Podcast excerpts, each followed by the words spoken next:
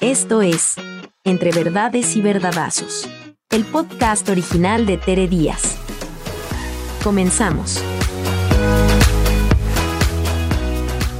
Bienvenidas, bienvenidos a un episodio más que presenta Psicoterapia La Montaña y Tere Díaz de Entre Verdades y Verdadazos.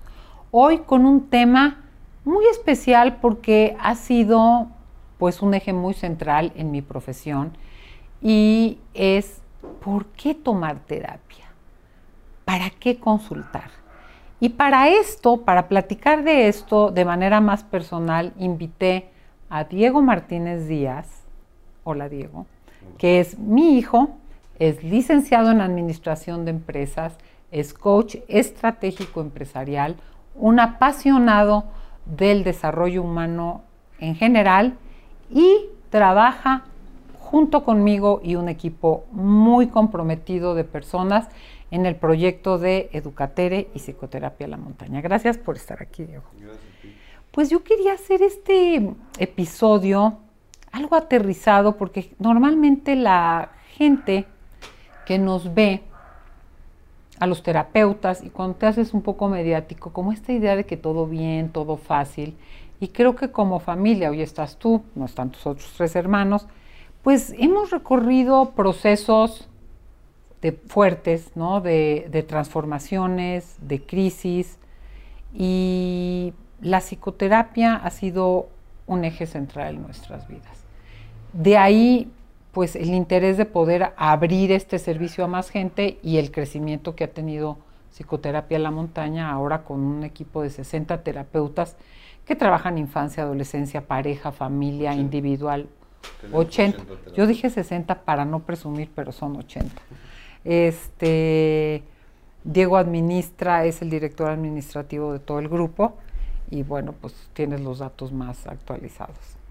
Eh, entonces, eh, que yo, yo quisiera preguntarte, Diego, entre los muchos procesos que has vivido, ¿qué lugar le das a la psicoterapia? ¿Qué efecto ha tenido en ti? Sí, pues, bueno, yo siendo tu hijo, crecí siempre como muy cercano a, pues a un espacio de psicoterapia. Recuerdo desde niños que, ¿cómo se llamaba? Bueno, no sé si, si, podemos decir nombres, pero la terapeuta con la que íbamos en Cuernavaca, esta... Mm, ¿No te acuerdas? No la voy a decir. Bueno, no recuerdo el nombre, pero y, bueno, yo recuerdo también yo yendo a terapia de juego con, Joaquín. Entonces, eh, eh, es curioso, ¿no? Porque yo hoy, hoy hablo a veces con mucha gente que está iniciando en, espacios de psicoterapia y me comparten el insight que tienen en relación a cómo les, pues, la ayuda que les está haciendo, cómo pueden manejarse de manera distinta, afrontar problemas, tener conversaciones. Y obviamente para mí eso es, o sea, es un recurso a la fecha en mi terapia, pero para mí, eh, con la fortuna de haberlo iniciado desde, desde muy niño, pues es como un espacio ya muy, pues, bastante indispensable en mi vida, ¿no? O sea, como el, o sea, yo, además de mencionar que tengo una personalidad algo ansiosa y obsesiva, pues la terapia ha sido un recurso como hacer ejercicio, tener buena alimentación, este, no sé, ¿no? Como los básicos de, de, cómo generar un bienestar cotidiano.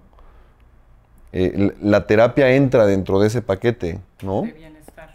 De bienestar. Entonces, pues el impacto ha sido, digo, de, usando una frase que es bastante cliché, que, o, una lógica medio cliché, que es, si tú te cambias, el, tu mundo cambia, ¿no? Si tú creces, tu, tu, mundo, tu perspectiva, tus posibilidades crecen.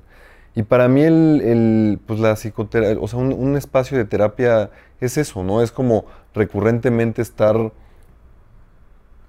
en rebote con alguien que obviamente pues debe de ser un buen profesionista que también hoy en día hay un boom de, terapeutas que, pues, muchos de ellos no son terapeutas, ¿no? Pero creo que ese es un, es un tema aparte. No, sí, pero es que eh, estudié contabilidad, pero estudié un curso de un año de no Sí, sé qué. estu- estudié No un quiero- diplomado y ya se ponen a, a, eh, con un título de terapeuta cuando se implica mucho más, porque al final estás tratando con mentes y emociones humanas que pues, es, es algo muy delicado y bastante pues sagrado, ¿no? En el sentido de que es una profesión.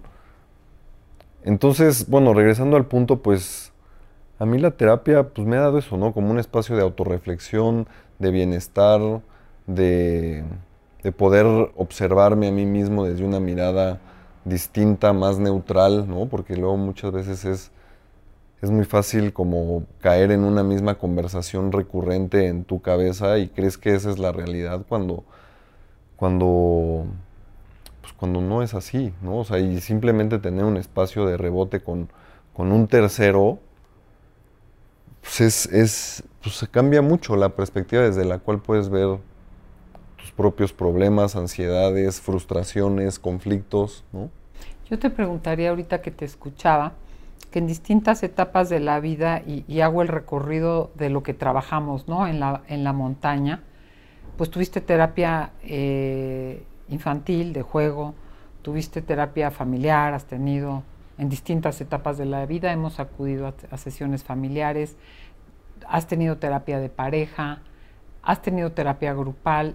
¿Cómo harías las distinciones en los efectos que estas distintas modalidades han tenido un impacto en tu vida, ¿no? O sea, ahorita creo que hablaste de una terapia individual donde te permite salir de una cierta rumiación de tu cabeza y te lleva a, tener otras perspectivas y a rebotar con un profesionista eso que estás tú entre atorado o conflictuado, lo que sea. Pero has accedido a esos otros eh, modalidades, a esas otras modalidades. ¿Y cuándo sería el momento, por ejemplo, de consultar una terapia de pareja, ¿no? Mm. Pues, o sea, yo encuadrando un poco la, respuesta, con un- echándome un paso hacia atrás, creo que depende mucho del, o sea, de la etapa en la que estés en tu vida y, del motivo de consulta, ¿no? O sea, algo, algo que creo que hacemos muy bien en, la montaña es, es que indagamos en el motivo de consulta del- de, la persona que pide una terapia, ¿no? Y, tenemos a gente especializada y un proceso bastante curado que, hemo- que hemos ido perfeccionando en, en, en- por qué, o sea, por qué buscas la, la terapia, el motivo de consulta, ¿no? Y dependiendo el motivo de consulta, pues es el tipo de, terap- de terapeuta al que llegas, ¿no? Porque no es lo mismo hacer una consulta o que el motivo de consulta sea porque estás teniendo ataques de pánico o porque estás teniendo un conflicto en tu relación de pareja, ¿no? O si tienes un problema con tus hijos versus ah, si tienes un problema en tu trabajo. Entonces, para mí, o sea, yo, yo, yo a lo largo de, a lo largo de mi vida he, he ido a, distin- a distintas terapias por distintos motivos y con distintos enfoques, ¿no? Digo, ahorita que soy un poco mayor, a- a- a- 35 años. ahorita que tengo 35 años y, y, pues he ido a terapia desde niño, pues creo que tengo más claridad también, el, dependiendo del motivo de consulta, qué tipo de terapia Pedir. pedir, ¿no? O sea, en esta última, en esta última etapa de mi vida, hablando de los últimos dos años, mi enfoque ha sido este, cognitivo-conductual, ¿no? Que ha Ujú. sido, que por lo que entiendo, y si estoy mal, tú corrígeme, pues es de los enfoques más modernos, que, que están muy enfocados a cambios de, de- de pensamiento y cambios de conducta, que lo que hacen es que se tenga un, un- o sea, como que los resultados sean muy rápidos, ¿no? A diferencia de otra etapa de mi vida que hice psicoanálisis, y hice psicoanálisis durante tres años, y, y- y el- el- la evolución de un proceso psicoanalítico pues, es de otra naturaleza, de otro ritmo, con otra experiencia, ¿no? O sea, que, que fue increíble y, y para nada cambio el, el tiempo invertido en el psicoanálisis, pero, pero hoy por la etapa en la que estoy, que es mucho más de acción, mucho más de resultados, mucho más de metas, y, y- y- y luego también como con una conciencia muy clara de cómo entro en patrones de pensamiento que hacen que me quede pues, en un loop de Patinando. pensamiento, de ansiedad, de... Y, y- y el cognitivo conductual pues ha sido muy... pues de mucho valor, ¿no? El- el- de mucho valor y también muy enfocado y muy práctico. Entonces, ya, ya no recuerdo bien cuál era tu pregunta, No, pero... porque como estas distinciones entre pareja, entre Sí. terapia de pareja, Sí. individual, familiar, Sí, pues es, bueno, regresando, es creo que dependiendo el, o motivo sea, de eh, desde mi experiencia es dependiendo el motivo de consulta, que, que en qué se, o sea, qué es lo que genera el motivo de consulta, el conflicto que tengas, ¿no? Con lo que sea que estés batallando en tu día a día. Y algo que yo, algo que yo digo mucho cuando hablo con amigos o gente que me pregunta en relación a la terapia es, o sea, creo que hay, o sea, puedes elegir ir a terapia desde dos lugares. Desde el lugar pre- correctivo, ¿no? Que es ya estás en medio de un pedo y ya estás, o sea, ya estás, ahora sí que en el... El en- agua al en- cuello. En, en- enlodado en el pantano y lo que necesitas es salir de él versus un- ir de manera eh, preventiva, ¿no? Que, que, que preventiva pues es, no necesariamente tienes que tener una crisis mayor, no necesariamente tienes que estar en un momento de mucho sufrimiento o mucho dolor, pero, pero pues es, e- es como mantener una disciplina en, tu, en, en- en tus consultas que de alguna u otra forma hacen que, o sea, preve- es prevenir a, llegar a, un, a, a una mayor crisis, ¿no? O a un momento de crisis. O hasta poder rebotar con alguien ciertas decisiones vitales que de pronto tienen una trascendencia, como poder ajustar tu, entre tu radar y tus razones y poder tomar esas decisiones, Sí. ¿no? Pues sí, le llaman, bueno, se le, se le llaman consultas breves, ¿no? Una, Hay consulta, hay terapias breves, hay muchas breve. modalidades. Y agrego esto que dices y que a lo mejor va Pero de la- o sea, una terapia breve que tienes un motivo de consulta muy claro y es ir y lo rebotas en cuatro, cinco, seis Seis sesiones, sesiones, sí. y pues no hay una necesidad de quedarte tres años en terapia. ¿no? Exactamente, y más en un mundo en donde eh, los costos, eh, que eso es algo que tratamos de, de- de manejar en, en psicoterapia, la terapia montaña, que haya una diversidad de, de costos, los terapeutas eh, se ajustan a, a muchos eh, costos para que haya más gente que pueda accesar a un servicio de calidad y rápido. Pero agrego algo a lo que decías que conecta con tu terapia cognitivo-conductual. Creo que también hay ciertos caracteres, si uno aprende a conocerse, tú dices que eres ansioso y obsesivo, yo también, ¿no? Hay gente que es muy paranoide, está todo el tiempo dudando, desconfiando, hay gente que tiende a la depresión y a la melancolía y fácilmente se, se bajonea, hay gente, en fin, estructuras distintas de carácter, que yo creo que uno aprende a, a entenderlas y a manejarlas mejor y que no te arrolle y de veras interpretes toda la realidad a raíz de tus miedos o de tus ansiedades o de tus depresiones, ¿no?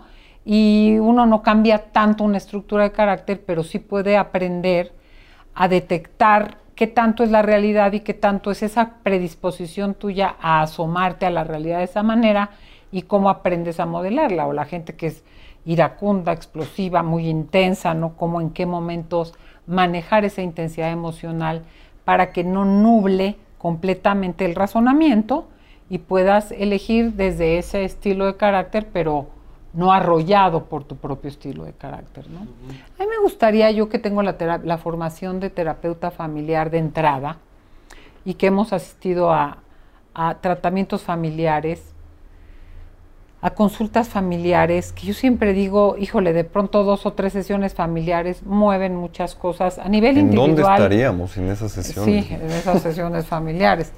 Mueven muchas cosas en lo individual y en el sistema familiar, ¿no? Y ahorita pasado el tiempo, porque pues hace tiempo que no lo hacemos, ahora me río porque lo que hacemos son nuestras dinámicas nosotros solos de, pero qué te pasa, pero qué sientes, pero qué no sé qué. Ahora que estábamos de vacaciones con dos de tus hermanos, Peter y yo, en las mañanas hacíamos nuestras dinámicas de, de, distintas cosas, que al final ya es una autorreflexión, un observarnos a unos mismos, un compartir, un escuchar al otro, ¿no? Porque yo siempre digo, La terapia es muy útil, pero no siempre necesitas una terapia para cambiar. Hay otros recursos. Hay recursos desde la lectura de un libro hasta, por supuesto, eh, el cine, un cineclub, eh, grupos de crecimiento, el ejercicio, en fin. Y la terapia, por supuesto, es muy, muy, muy dirigida a eso. Pero, ¿cuál es tu experiencia de la terapia familiar? Yo creo que es un... O sea, mi experiencia ha sido definitivamente buena por el hecho de poder tener conversaciones complejas emocionalmente, o sea, conversaciones muy emocionales, ¿no? Y complejas en el sentido de, o sea, hay, hay una, o sea, hay una complejidad al hablar de, de, de lo que hace que tengas roces o conflictos con tu mamá, con tus hermanos, con tu primer núcleo familiar, ¿no? Incluso patrones, ¿no? Que dices, ¿cómo voy a decir esto enfrente de este? Y, porque todo el sistema familiar está, de alguna u otra forma, ya está prediseñado, ¿no? Entonces... Tiene su propia dinámica. Ya hay una dinámica que la, el, valor de, de estar en un espacio de terapia familiar es tienes a un especialista que es un agente externo a ese sistema, que lo que busca es que haya una comunicación favorable, armoniosa, que se logren acuerdos, pues que se logre una armonía en el, en el sistema, ¿no? Digo, normalmente vas a una consulta familiar porque hay un conflicto o algo que resolver, hay un motivo de consulta.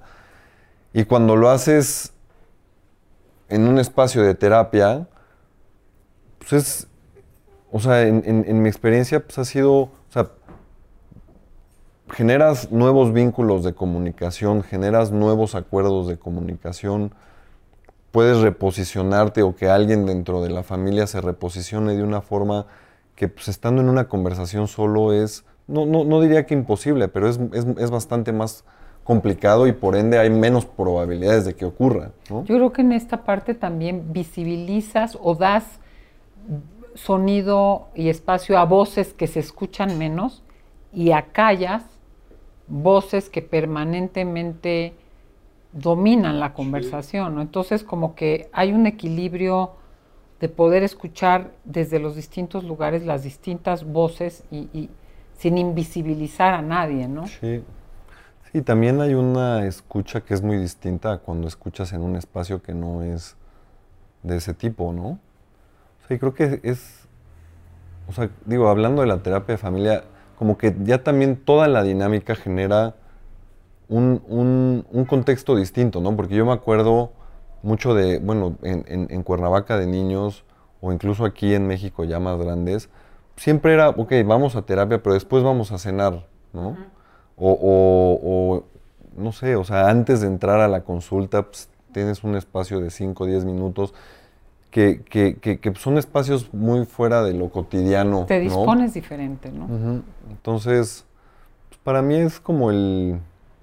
O sea, y luego también el, el, o sea, puedes generar acuerdos a un nivel mucho más profundo, mucho más comprometido, mucho más o sea, mucho más consciente que, un acuerdo en un espacio que no sea de ese tipo, ¿no? Además, los testigos, no solo está el terapeuta o la terapeuta de testigo, sino que estamos, estamos todos atestiguando eso que dices, ¿no? Y de alguna manera cambia la dinámica en el sentido que ya en el diario vivir hay una información que no se tenía, hay una conciencia de una dinámica que estaba quizás invisibilizada y eso va permitiendo que, se, que se vean las necesidades de los demás y que se vaya como generando el cambio, ¿no? Diego, yo te diría, hijo, podríamos seguirnos hablando y, revelar nuestros a mí me gustaría, A mí me gustaría preguntarte a ti cómo ha sido, digo, tú con, con la experiencia que tienes, pues, ¿cuál, o sea, ¿cuál dirías que ha sido el valor personal de tu propia terapia? Bueno, para mí no hay duda que yo inicié la primera terapia mucho más grande que tú. eh, tenía 34 años, en un franco proceso de ansiedad y depresión. Entonces para mí sí había un síntoma muy claro que me hizo, pum, ¿no? Romper eh, primero una conciencia de, de dónde me venían una serie de eh, predisposiciones de carácter, ¿no? Por mi crianza, por mi contexto social, por mi educación. Y después aterrizado en el presente a una serie de cosas que me estaban eh, oprimiendo, limitando, eh, drenando, que fue, fue un proceso fuertísimo. Yo digo, no hay necesidad de llegar a, ese malestar pero que generó un cambio muy rápido, sobre todo en mi relación de pareja con tu papá y en una conciencia de la, de la situación familiar y literal de posicionarme desde un lugar de mayor fuerza y poder, ¿no?